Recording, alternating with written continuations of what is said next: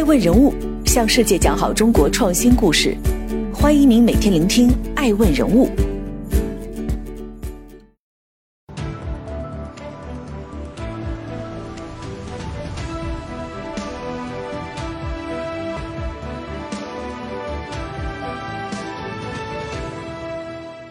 他是一个用影像参与社会进程的纪录片导演，《华尔街货币》等一系列作品成为一代人的金融思想启蒙。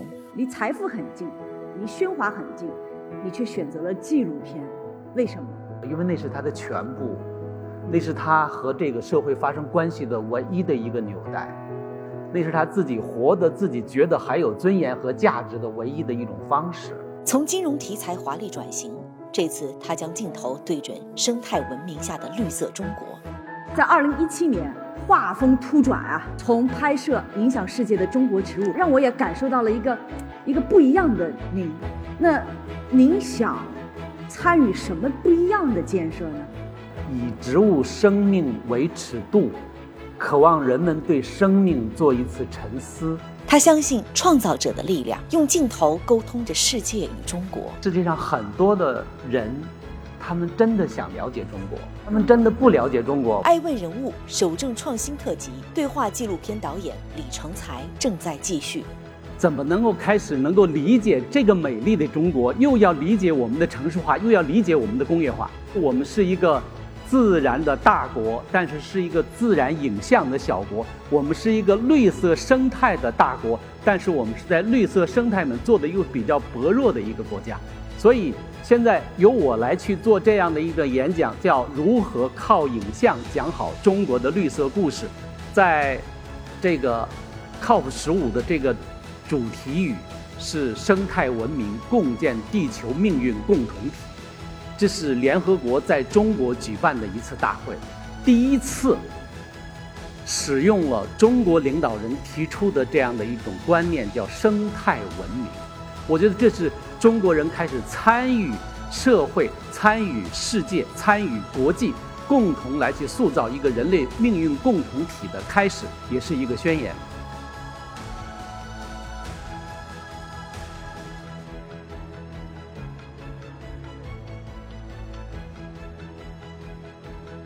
二零二一年，联合国生物多样性公约缔约方大会第十五次会议首次在中国举办。李成才受邀指导的官方宣传纪录片《云南密码》惊艳全球。深耕金融类题材的李成才不是第一次转型，早在二零一九年影响世界的中国植物发布时，李成才便已经将视角转向生态文明下的绿色中国。艾问深知，没有企业的时代，只有时代的企业。影像亦然。作为时代的衍生物，纪录片不仅记录着时代，同样也紧紧依附着时代。随着全球经济格局变换，这个与家国民族站在一起的纪录片导演，又是如何用影像沟通世界与中国的呢？二零二一年底，爱问人物发起了“守正创新，预见未来”为主题的全球创始人大会，带着诸多疑问。我们特别对话了知名纪录片导演李成才，探寻时代发展中影像从业者的守正与创新，探究社会进程中纪录片导演视角下的中国精神和中国力量。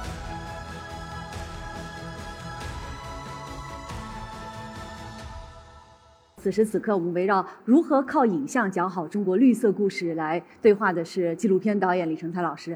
李成才老师其实是我的前辈，也是我在原来央视财经频道的这个同事。让我特别特别钦佩的是啊，呃，您说到我们都是故事的讲述人，但是选择讲什么样的故事，其实也反映了您是怎么看待这个世界且相信什么的。您说过一句话：我们应该好好的感谢大自然独特的馈赠。当这么多的高楼大厦都建起来的时候。我们到底能为人类的文明做点什么？这句话很触动我。今天呢，爱问全球创始人大会以双碳为主题，请到了企业家，这个围绕着怎么减碳、怎么减排。但是我们经常会忽略，本来就属于这个地球的生态本身，我们能为他们做些什么？今年在上半年，影响我特别重要的一个人物叫威尔杜兰特。嗯，他说了一个观点，他说人类以来。最让我们道德滑坡的最大的力量是什么？是工业文明。我以前做华尔街，我以前做这个货币，我现在正在做的百年金融，还有马上要推出我的新片基金。那么，我是在全面的拥抱一五零零年以来的科学成果和工业文明的成果，和创造财富的这种方式，来把世界的故事讲给中国人来听。嗯，我自己非常认可的这样一种东西。但是，当我们在二零一零年成为世界第二之后，嗯，我们的心灵问题依然这么惶恐，依然这么紧张。嗯，这到底是为什么？为什么？您找到答案了吗？我没有找到一个可以斩钉截铁的答案。至少我们回望我们中国的农耕文明，有一个大数据，它直接。总结了我们整个的唐诗宋词以来的这些个诗歌里面，有百分之七十五是赞美自然的。这个东西是在我们农耕文明当中是滋养了我们心灵的。嗯，但是在它什么时候没有的，我们大概能够猜测出来，是吧？一百多年以来，我们慢慢的它就没了，它就变得不优雅了，它就变得没有那么安然了。嗯。尤其是我们今天的中国社会，我们已经世界第二了，我们已经是各种各样的这种物质极大丰富了，但是我们就是慌张，但是我们就是焦虑，所以我们回到来讲，就是说，我们是否能够回过头来回望一下，在自然当中找一找。我们有可能的东西。伴随着时代浪潮的奔涌，李成才抓住了观察社会的窗口——经济。他不仅用镜头渗透进时代，也用一步步影像作品参与社会变革进程。从业三十余年，李成才坚持科学是创作的基础，把专业内容通俗化比专业内容专业化呈现难得多。他也坚守国民科学知识启蒙的理想，带领团队在不断实践中探索纪录片的创作路径，传达时代理念的同时，也在构思那些治愈心灵的内容。您曾说过，中国现在最大的事情就是社会转型。您希望用自己的方式来参与进来。其实大家都非常熟悉您的作品啊，我来简单盘点：华尔街、货币这些赫赫有名的财经纪录片，都是出自李成才老师之手。但在二零一七年，画风突转啊，从拍摄影响世界的中国植物，让我也感受到了一个一个不一样的您。那您想参与什么不一样的建设呢？中国邮政出了一套这个的画，这个的邮票。嗯，邮票上面写了我的一段话，叫“以植物生命为尺度，渴望人们对生命做一次沉思。地球上最古老的生命就是植物啊！我觉得这是生命的母体，应该去看一看，去凝视一下这样的东西，然后知道我们人类是什么时候开始登场的，我们人类在自然界中的位置到底是什么样？嗯，我觉得这是我做这部影片特别想核心表达的东西。您希望以文以载道的精神，针对科学教育承担一部分使命。那当您开始拍摄植物影响世界的中国植物，拍摄云南密码，您自己发生了什么样的变化？我觉得我不会再轻易的问什么，问为什么。我不知道大家有多少人去到热带雨林去看过哈？嗯，有没有仔细观察过那里面的植物？那里面的植物，几乎是每一片叶子。都是伤痕累累的，每一个这样的这种树干上面也都是伤痕累累的，就是为什么？因为植物里面那里面的物种特别的丰富，嗯，它必须要获得光线，然后当它稍稍大一点之后，然后就会有昆虫开始伤害它，所以每一个物种从生到死的时候，你能够看到的是什么？是伤痕累累，这是生命应该有的样子。嗯，我觉得应该怎么能够让我们的学生，让我们的家长们早一点的就告诉我们的孩子们，生命应该有的样子是伤痕累累，是跌跌撞撞的，不是那么完美的。说这种美叫生命的壮美，是生命应该有的样子。所以早一点接受，早一点好，早一点认可生命是这个样子。经济社会里，创业者的历程是九死一生，人生历程中也是难得一帆风顺。但是李成才看到了植物这个地球上最古老的生物，他已经给出了生命的真相，那就是即使伤痕累累，也要越挫越勇。在变化中，李成才做出了应对。他从宏大的金融视角转向对地球的人文关怀，用作品唤起人们对生命做一次沉思，用对纪录片和国家的热爱记录见证着社会发展进程。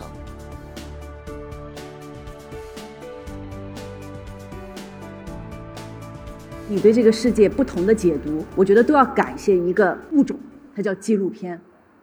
呃，我知道您是十七岁离家啊，一开始去了部队，在南京的这个炮兵指挥学院，后来到政治部当干部，管电影队啊，管宣传啊，管演出。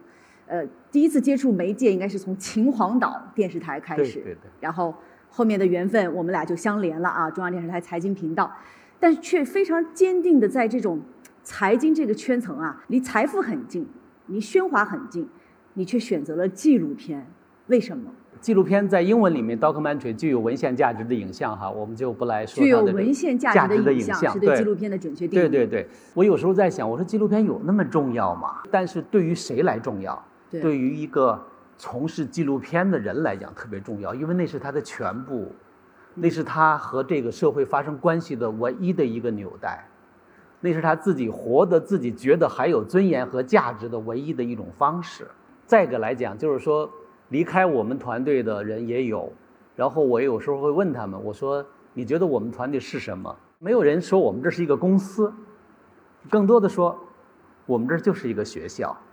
学校。对，我们就是李成才老师的纪录片团队是一个学校。对，然后就是我的办公室里面就是。每一个题材就是有有有有有一片书籍在那块放着，嗯，然后我觉得大家更多的是在享受心灵的丰腴的过程，嗯，所以我觉得从你感兴趣到你开始学习，到你开始表达，到你等待着表达的结果，我觉得这个过程是特别美妙的，嗯，而且就是在这个过程当中，你的心灵是在一点点的丰腴的，嗯，我今年五十多岁哈，我不是特别在意外边对我的评价。但是我在意我自己对自己的评价，就是你知道你的心灵的抽屉里面哪个是空的，哪个是可以分享了，嗯，哪个是急等待着去校正，嗯，我觉得这个是在夜深人静的时候，总归要问自己的吧。对，爱问人物记录的很多都是创始人和企业家以及投资人，在这一个经济大潮中啊，大家也充满了很多很多的困惑。我记得您说，这个科学启蒙是您做纪录片的起点和归宿。过去的一百多年来，中国在做两件事情：财富的救国图存。二零一一年，我们成了世界第二大经济体。第二件事情呢，是完成了温饱，告别了绝对的贫困。但还有一件事情远远没有完成，那叫科学启蒙。所以，我想特别追问一下，什么是科学启蒙？你想？通过纪录片表达什么，影响什么，告诉大家什么？其实我们一个人的他分几个部分组成，一个是我们的肉体，再一个就是我们的心灵，再一个就是我们的这种这种精神的东西，我们叫三位一体的人格，是吧？但是不一定是每个人都有心灵的，就是怎么来去理解？我觉得这个我就像这个呃，古希腊里面有一句箴言叫“人啊，请认识你自己”。它是永恒的话题，永远，因为我觉得他永远在认识，永远也找不到自己的那个答案。我们回到一个很重要的一个工具上面，就是科学。科学，科学就是让你知道了你到底从哪里来。刚才来谈时间和空间和生命的起源，这些是什么？这些是科学。你只要是进入到这一套话语体系里来，你已经认可了这种。研究问题和描绘我们外部客观世界的这种工具或这种方式，杰出的作品背后需要同样杰出的价值观。影响世界的中国植物素材被英国广播公司引进，对李成才来说是一种认可。科学的严谨与善良的人文视角构成了李成才纪录片的特性。他曾用二十天记录好一棵植物，也正在用三十余年的青春热望，让纪录片下的中国故事迈上世界舞台。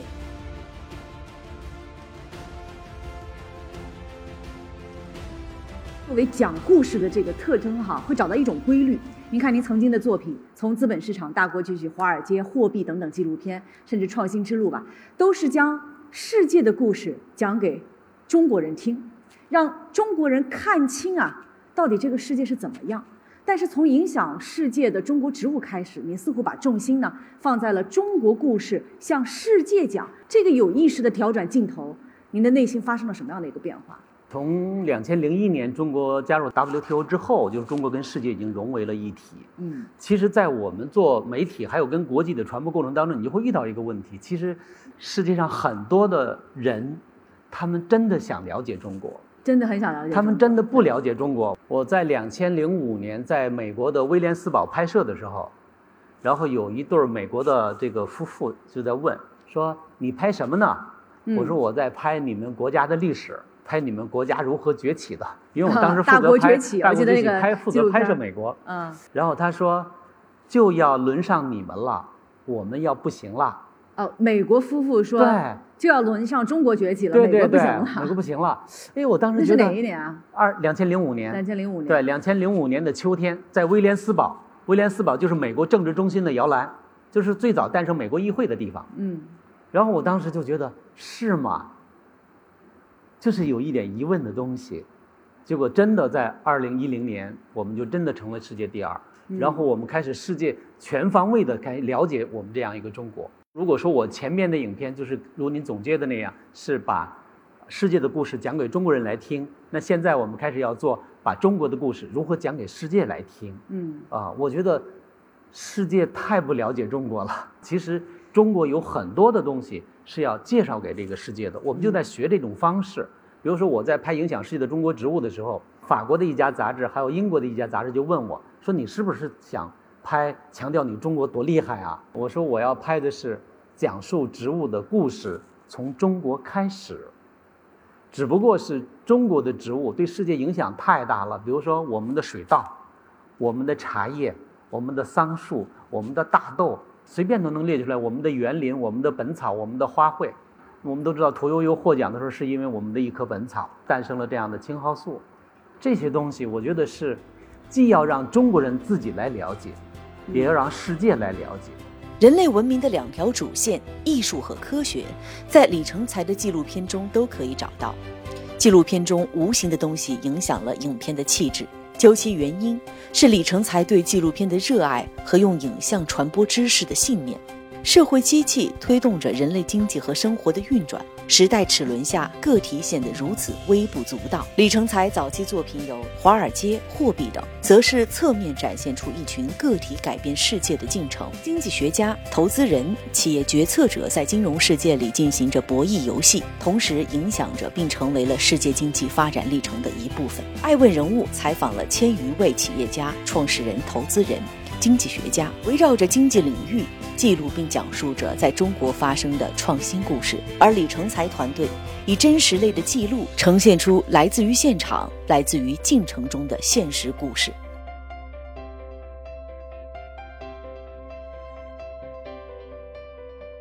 在二零一四年的时候呢，我也离开了央视，创立了爱问。爱问的使命呢，正如大屏幕上显示的哈，向世界讲好中国创新故事。您呢是让世界看清中国，让中国看清世界。我特别喜欢“清”这个字，“清”呢是清楚，是明白，是本质。但我今天还是要请教您啊，因为访谈节目和这个纪录片它还是有不同的。我就很想讲好中国的这个创新故事，真的好难呀！难道我们自己都怀疑我们这个故事，中国的创业真的创新吗？中国的创新故事真的能讲好吗？所以向您请教。我觉得还是靠一种力量吧。我觉得我们团队是采访伊隆马斯克两个小时的专访。我们为什么能够完成采访他？嗯，我们要做一个什么样的影片？然后为什么要讲世界的创新？是因为中国要开始告别以资源驱动发展战略的这种方式，然后采取用创新驱动发展战略这样一种方式。当时中国区的这些老总就觉得，这一个纪录片导演怎么能够是这样来去理解中国、理解世界的？然后他当时就跟我们拍板说，尽管伊隆马斯克不愿意接受媒体的采访，但是我们一定促成你这件事情，让他接受中国团队的拍摄。嗯，我们身处在中国这样一个广袤的市场上，我们其实已经是受益很感恩，但是往往我们会向伊隆马斯克致敬，向乔乔布斯致敬。嗯，我们致敬的到底是什么？是他所代表的什么样的一种创始人精神？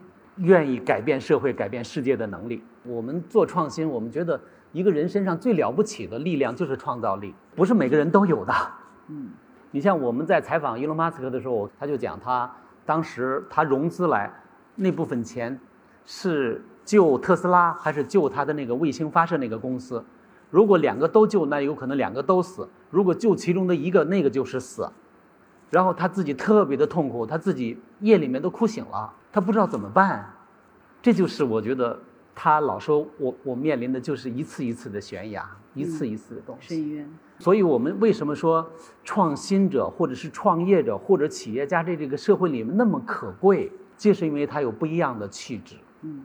我刚才你们那个工作人员给我拿上了一个本子，让我来写相信些什么。